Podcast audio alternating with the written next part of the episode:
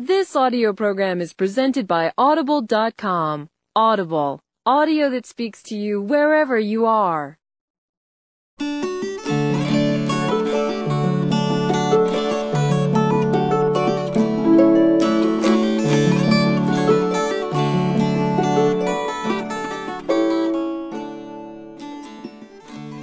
Welcome to your Houghton Mifflin book and CD favorite, The Little House. Story and pictures by Virginia Lee Burton.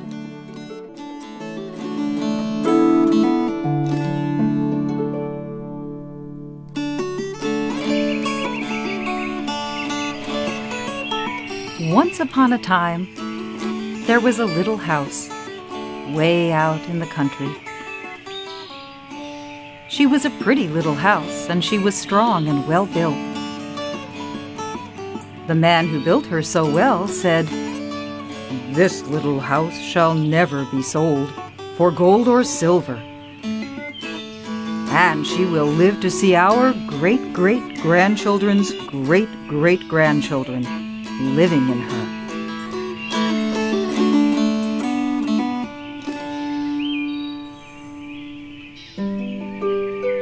The little house was very happy as she sat on the hill and watched the countryside around her. She watched the sun rise in the morning. And she watched the sun set in the evening.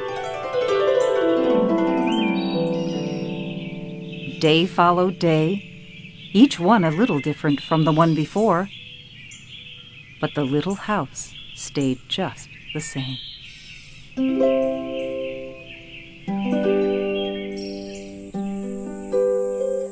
the nights, she watched the moon grow from a thin new moon to a full moon, then back again to a thin old moon. And when there was no moon, she watched the stars. Way off in the distance, she could see the lights of the city. The little house was curious about the city and wondered what it would be like to live there.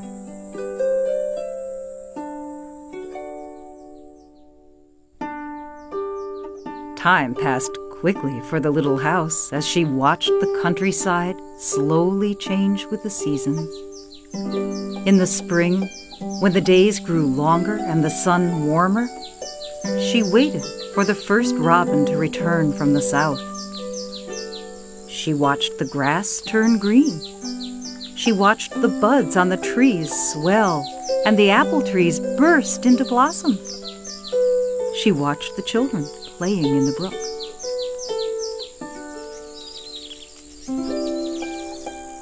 In the long summer days, she sat in the sun and watched the trees cover themselves with leaves and the white daisies cover the hill. She watched the gardens grow, and she watched the apples turn red and ripen. She watched the children swimming in the pool.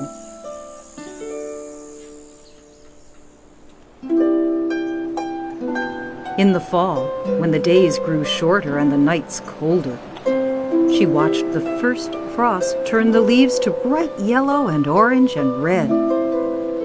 She watched the harvest gathered and the apples picked. She watched the children going back to school.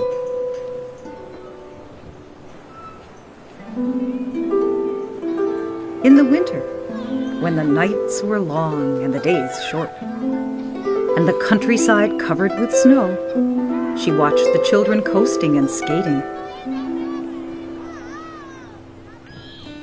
Year followed year. The apple trees grew old and new ones were planted. The children grew up and went away to the city. And now at night, the lights of the city seemed brighter and closer.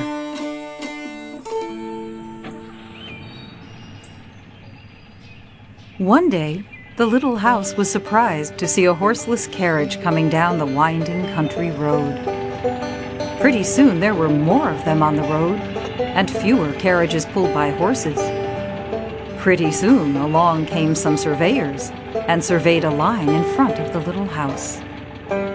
Pretty soon, along came a steam shovel and dug a road through the hill covered with daisies. Then some trucks came and dumped big stones on the road. Then some trucks with little stones. Then some trucks with tar and sand. And finally, a steamroller came and rolled it all smooth, and the road was done.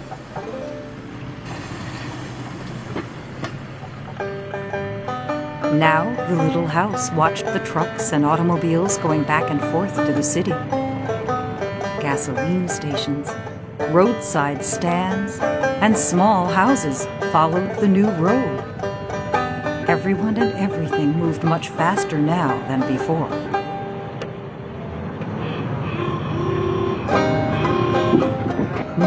Roads were made, and the countryside was divided into lots more houses and bigger houses, apartment houses and tenement houses, schools, stores, and garages spread over the land and crowded around the little house. No one wanted to live in her and take care of her anymore. She couldn't be sold for gold or silver, so she just stayed there and watched.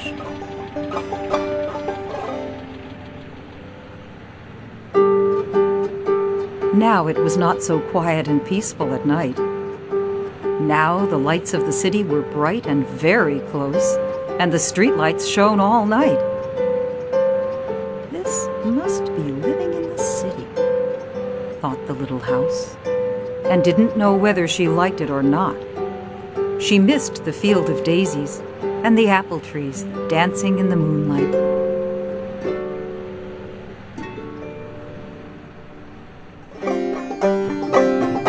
Pretty soon there were trolley cars going back and forth in front of the little house.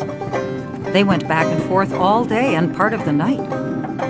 Everyone seemed to be very busy, and everyone seemed to be in a hurry.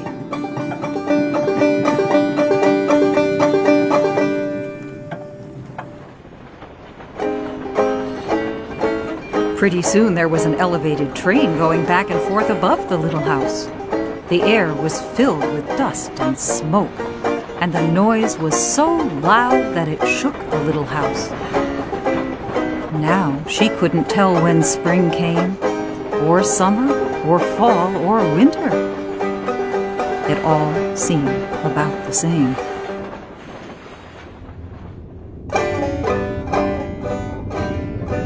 Pretty soon, there was a subway going back and forth underneath the little house.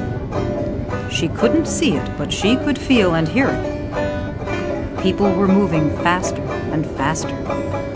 No one noticed the little house anymore. They hurried by without a glance.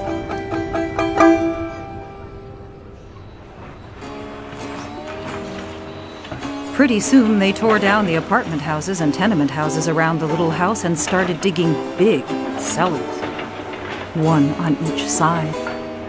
The steam shovels dug down three stories on one side and four stories on the other side. Pretty soon they started building up. They built up 25 stories on one side and 35 stories on the other.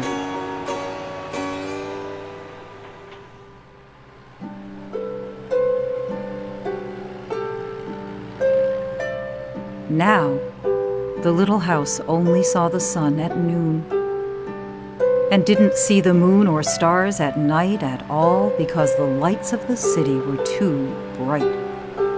She didn't like living in the city. At night, she used to dream of the country and the field of daisies and the apple trees dancing in the moonlight. The little house was very sad and lonely paint was cracked and dirty. Her windows were broken, and her shutters hung crookedly. She looked shabby, though she was just as good a house as ever underneath.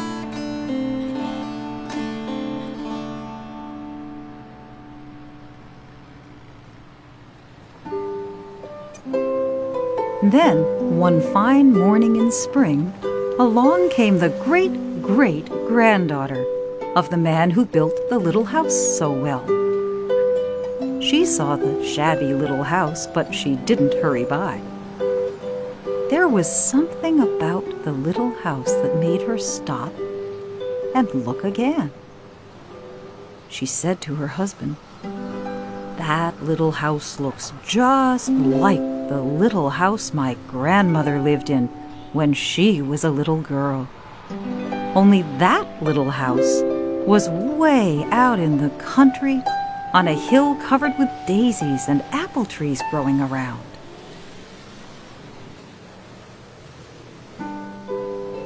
They found out it was the very same house. So they went to the movers to see if the little house could be moved. The movers looked the little house all over and said, Sure, this house is as good as ever. She's built so well we could move her anywhere. So they jacked up the little house and put her on wheels. Traffic was held up for hours as they slowly moved her out of the city.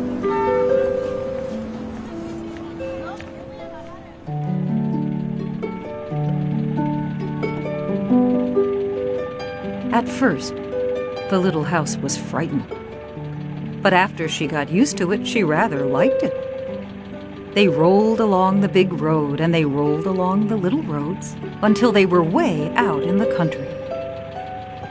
When the little house saw the green grass and heard the birds singing, she didn't feel sad anymore.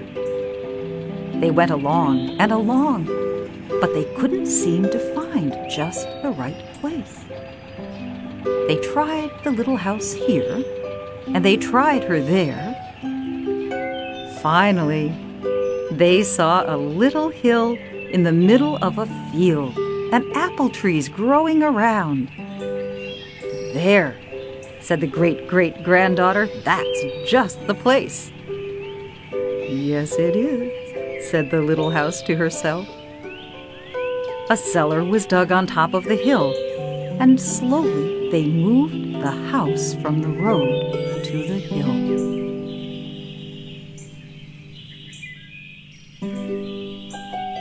windows and shutters were fixed, and once again they painted her a lovely shade of pink. As the little house settled down on her new foundation, she smiled happily. Once again, she could watch the sun and moon and stars. Once again, she could watch spring and summer and fall and winter come and go. Once again, she was lived in and taken care of.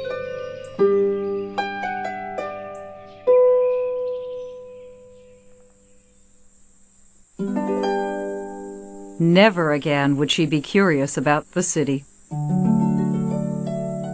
Never again would she want to live there. The stars twinkled above her.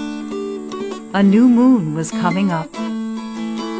It was spring, and all was quiet and peaceful in the country.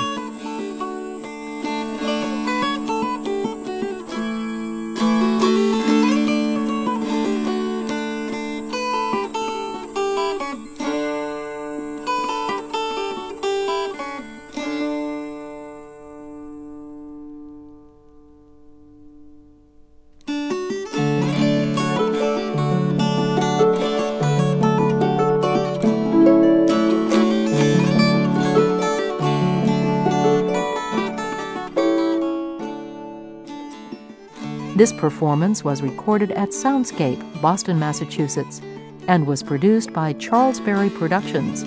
Copyright 1998 by Houghton Mifflin Company.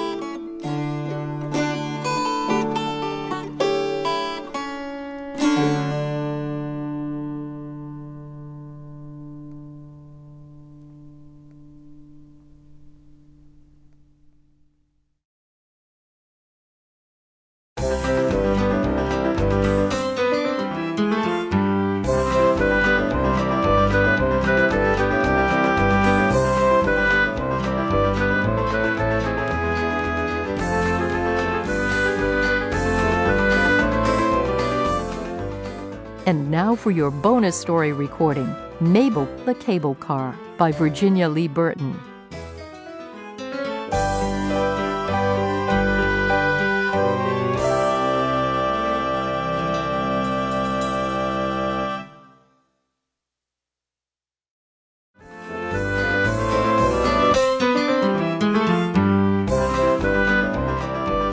Maybelle was a cable car, a San Francisco cable car. Cling clang, clingety clang, up and down and around she went.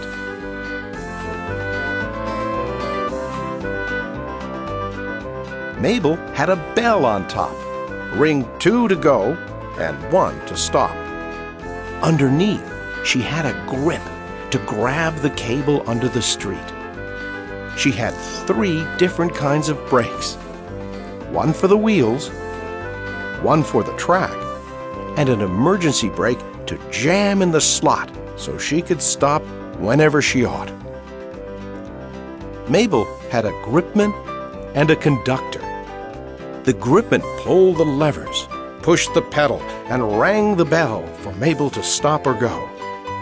The conductor collected the fares called out the streets, and helped with the rear wheel brakes hills were very steep.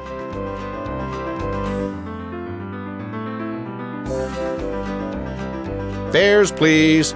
Ding, ding. Let's go. Not too fast and not too slow.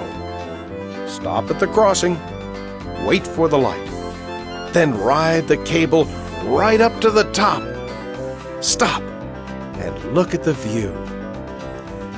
Down we go on the other side. Out for the curve. Hold on! Down again to the end of the line. Turn around and do it again. Fares, please. Ding, ding. Let's go!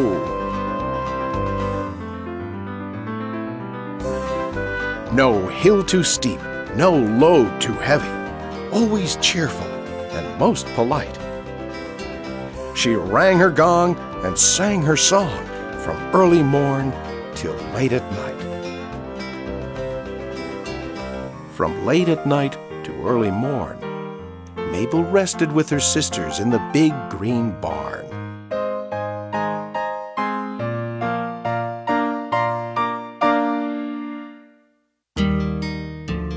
Born in San Francisco long ago, they had watched their city change and grow. The new come in and the old go out, while they remained the same. At night, while the city slept, they exchanged the news of the day or played the game, remember when? Until it was time to go out again.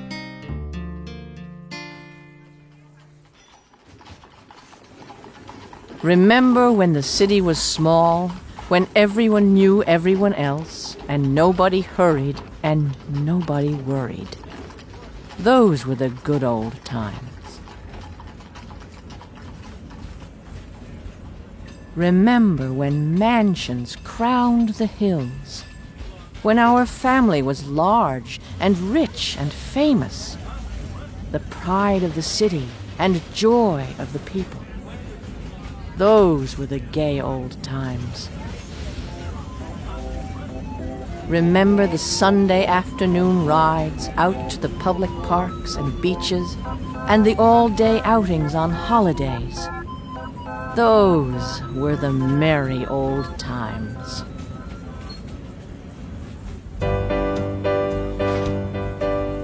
They seldom remembered the terrible fire which destroyed the city overnight. Instead, they remembered how quickly the city rebuilt and grew some more.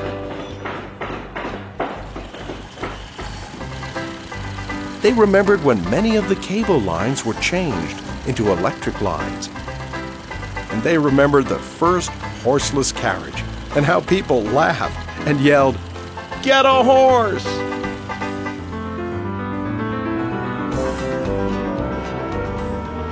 Now, the streets were crowded with traffic, and everyone hurried and seemed to be worried. Electric trolleys and gasoline buses had replaced almost all of the old family lines. Maybelle and her sisters worked for the city. The city had been so busy growing, she had neglected her little cable cars, and they needed a new coat of paint. Maybelle was always first out in the morning and last to come in at night. She loved her city. She loved her work. And most of all, she loved the people.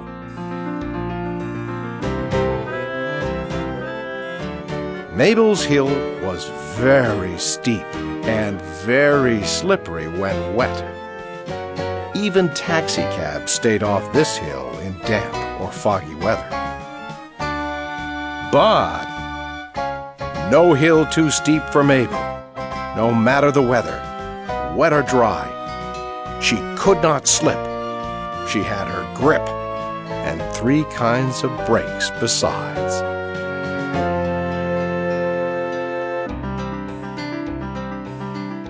When visitors came from the rest of the world to see the sights of the city, they admired the beautiful views, the two big bridges, the public buildings and parks and zoos.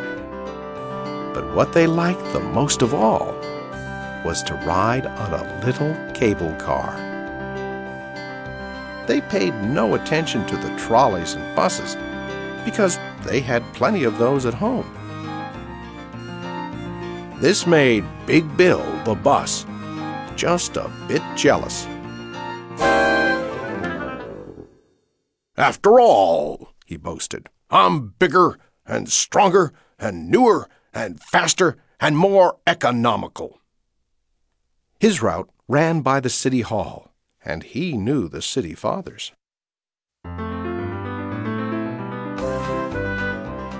One day, as Maybelle was going along, taking her time and singing her song, Big Bill honked his horn and hooted, Out of my way! Out of my way, you little old cable car! I just heard the city fathers say the cable cars must go. That you're too old and out of date, much too slow, and can't be safe. And worst of all, you don't make money. What they want is speed and progress and economy. And that means us. Ho, ho, poor little old cable car. Too bad you're not a bus. And he ground his gears and shoved his way into traffic, leaving a trail of gasoline fumes and Maybelle sad and unhappy.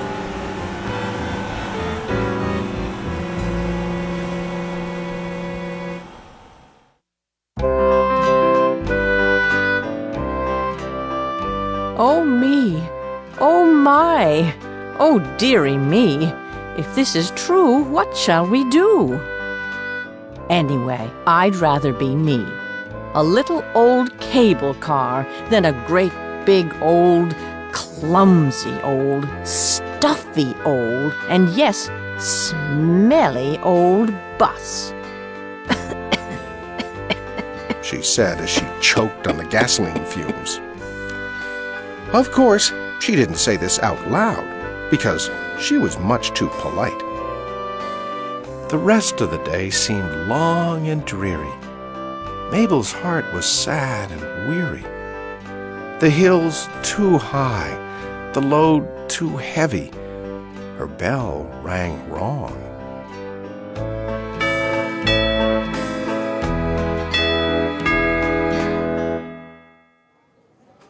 Soon, the news leaked out from City Hall what the city fathers planned to do.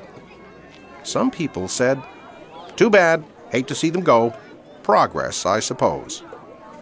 Others sighed and said, ah, We'll miss them.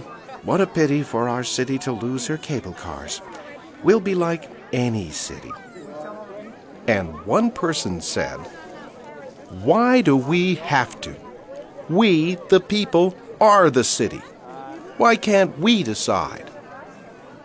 So, they called a public meeting in the public library of all the friends of the cable cars and called themselves the Citizens Committee to Save the Cable Cars.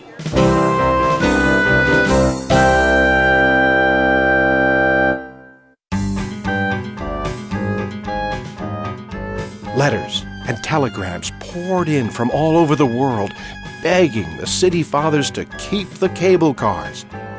The Citizens Committee stormed City Hall, demanding a chance for the people to vote to answer the question yes or no shall the city keep her cable cars? Pooh pooh, said the city fathers. Just sentimental talk.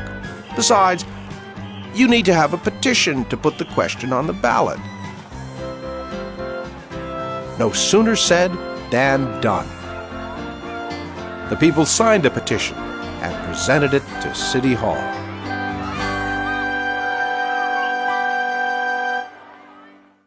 So, the fate of Maybelle and her sisters was put on the ballot as question one. The Citizens Committee got busy with posters, parades, and publicity.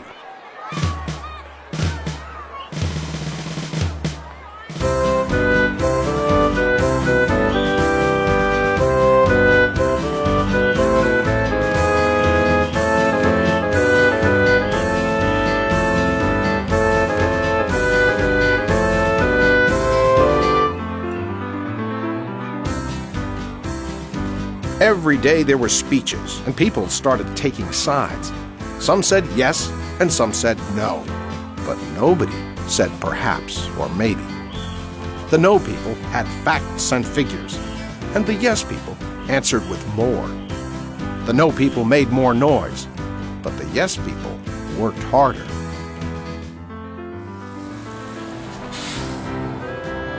Big Bill the bus was sure he'd win. So, late at night, while the city slept, he crept out to practice climbing Maybelle's Hill. Up and down, stop and start. Nothing to it, boasted Bill. What's all the fuss about this hill? Then came one damp and foggy night when Big Bill tried to stop halfway down.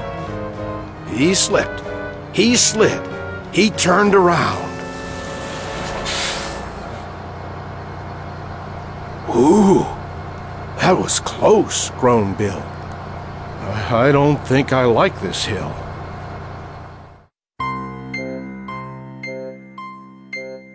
At last, Election Day arrived, when the people would decide by vote whether the cable cars would stay or go.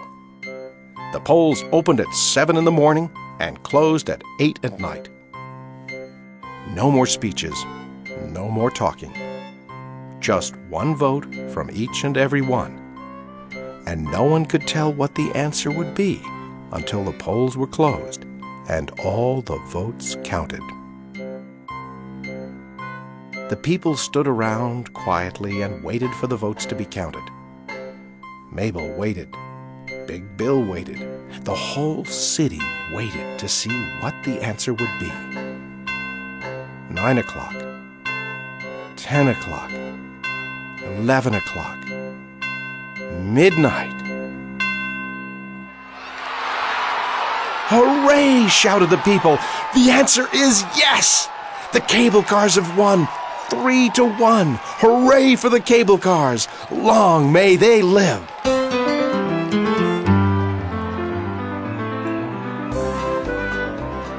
They gathered around Maybelle and covered her with flowers. They turned her around and all climbed on. No fares, please. Ting, ting. Let's go. This ride's on me and free for all. It reminded Maybelle of the good old times when everyone knew everyone else and life was gay and friendly.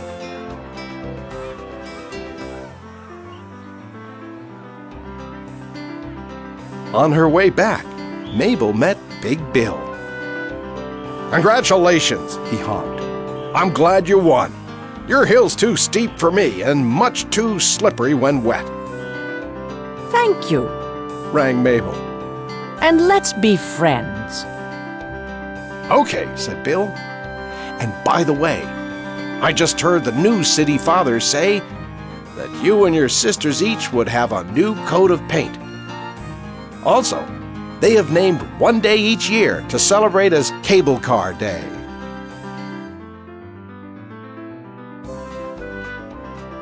Home went Maybelle, clingety clang, ringing her gong and singing her song. Good news! Ding, ding! Good news, she sang.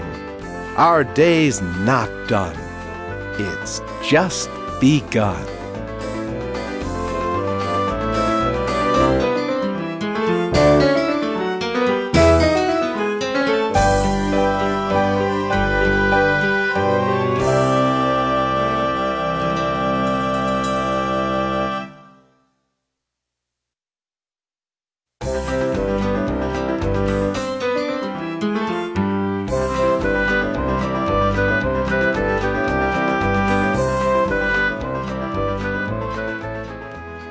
Performance was recorded at Soundscape, Boston, Massachusetts, and was produced by Charles Berry Productions. Copyright 2001 by Houghton Mifflin Company. All rights reserved.